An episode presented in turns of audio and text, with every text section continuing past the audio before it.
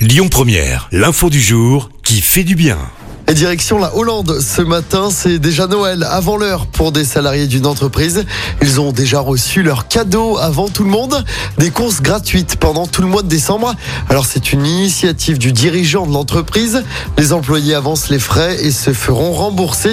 Concrètement, chacun a reçu un dépliant, un sac à provisions et une enveloppe dorée. Dans les enveloppes, ils peuvent mettre tous leurs tickets de caisse tout au long du mois afin qu'ils puissent ensuite être déclarés. Tout sera alors payé et surtout il n'y a aucune limite. Je veux une culture d'entreprise positive et le bonheur des salariés en fait partie, explique le chef d'entreprise. Écoutez votre radio Lyon Première en direct sur l'application Lyon Première, lyonpremière.fr et bien sûr à Lyon sur 90.2 FM et en DAB+. Lyon Première